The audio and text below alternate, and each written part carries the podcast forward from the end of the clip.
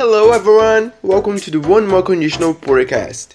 I'm your presenter, and before we start, I will introduce myself. My name is Sam. I'm an English and Portuguese teacher in Brazil. The objective of this podcast is to transmit the grammar of the English language in a dynamic and entertainment method. In Tuesday episode, we will discuss specifically the use of if clauses to talk about the future and hypothetical situations.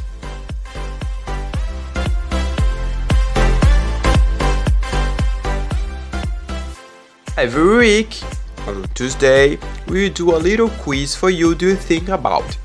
It's a like a game, very simple and fun. Today is a grammar test. We'll ask you questions on day-to-day topics like music, series, movies, school, etc. And you answer. As I said, it's very simple. So, two players today are students. Anna, Anna 17 years old. Hi Anna. Hello. And Ben. Ben like Anna is 17 years old also. Hi Ben. Hi Sam. Okay. Do you like movies? Series? Do you watch a lot of TV? Yes, I like to watch them in my free times. Me too, Anna. And you, Ben?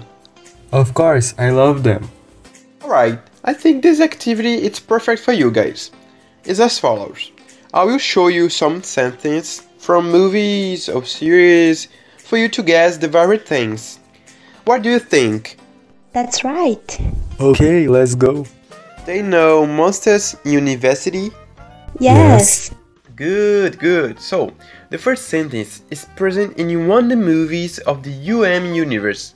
You can only hear it once, so listen attentively. Very well. If you win, I will let your entire team into the scare program. But if you lose, you will leave Monsters University. What do you think? Does the sentence refer to the zero or the first conditional? First, This a zero conditional, no? Would someone like to explain in your answer? Why do you think this, Anna? isn't zero because there's a possibility that it will happen. It isn't yet a, a true situation because it may not happen. That makes a little bit of sense, but Ben? based on what I remember about that movie, I think it's a real situation because if you win, I will let your entire team into the scare program. That's a zero conditional, no? Anna, you answered that's correct.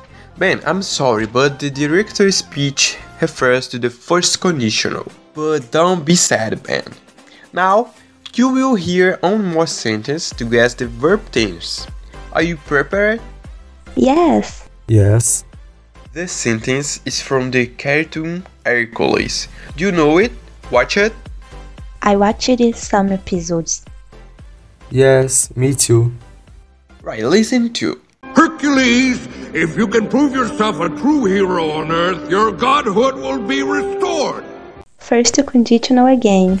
And uh, for once, I agree with you. Really? But why? Would someone like to explain?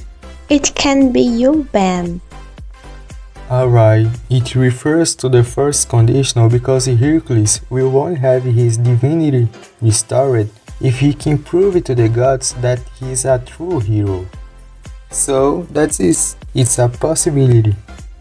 That's correct. Very good, Ben. And you too, Anna. Congratulations for you guys.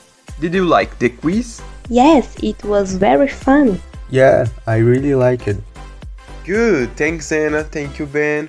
And you who are listening, we end our episode here, but you can listen to the other episodes available here and on Spotify about the first, second, third, and zero conditional.